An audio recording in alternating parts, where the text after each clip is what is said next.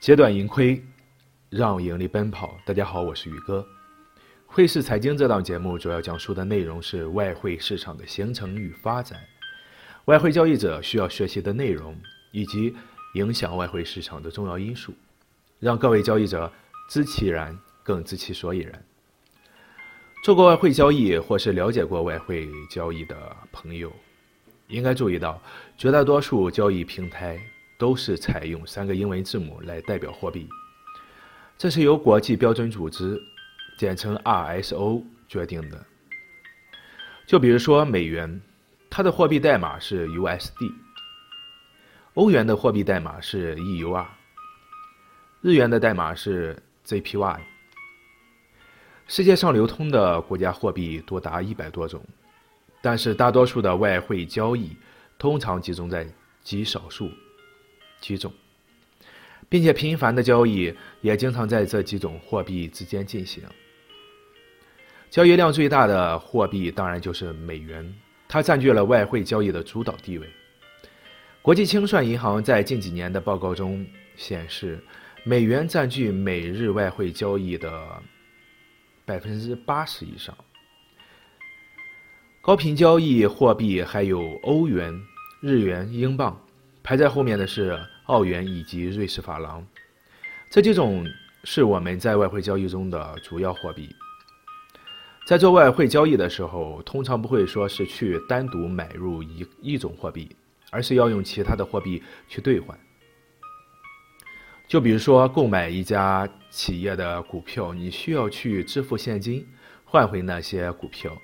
基于这个原因，外汇市场的参与者。并不单独去买入或者是卖出某一特定货币。外汇交易通常涉及两种货币，构成咱们平常所说的货币对。如果交易美元和日元，那么这个货币对就写成美元对日元；如果交易欧元和美元，那么这个货币对就写成欧元对美元。我们平常所交易的。货币交易量的大小并不是有意义的，我们需要交易的是那些最为活跃的货币对。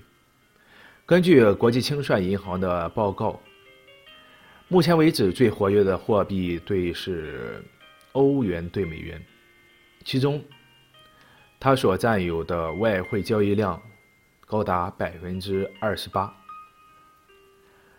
欧元对美元的每日交易量在一万亿美元以上。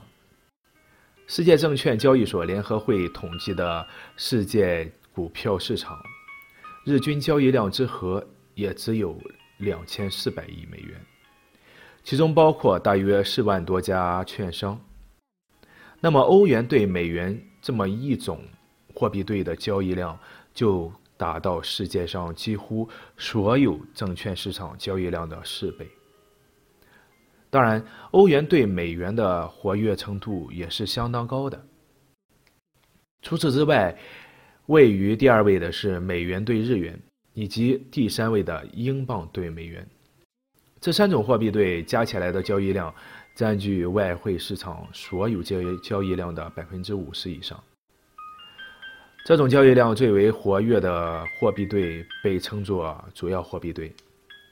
通常来说，包括欧元对美元、美元对日元、英镑对美元和美元对瑞瑞士法郎。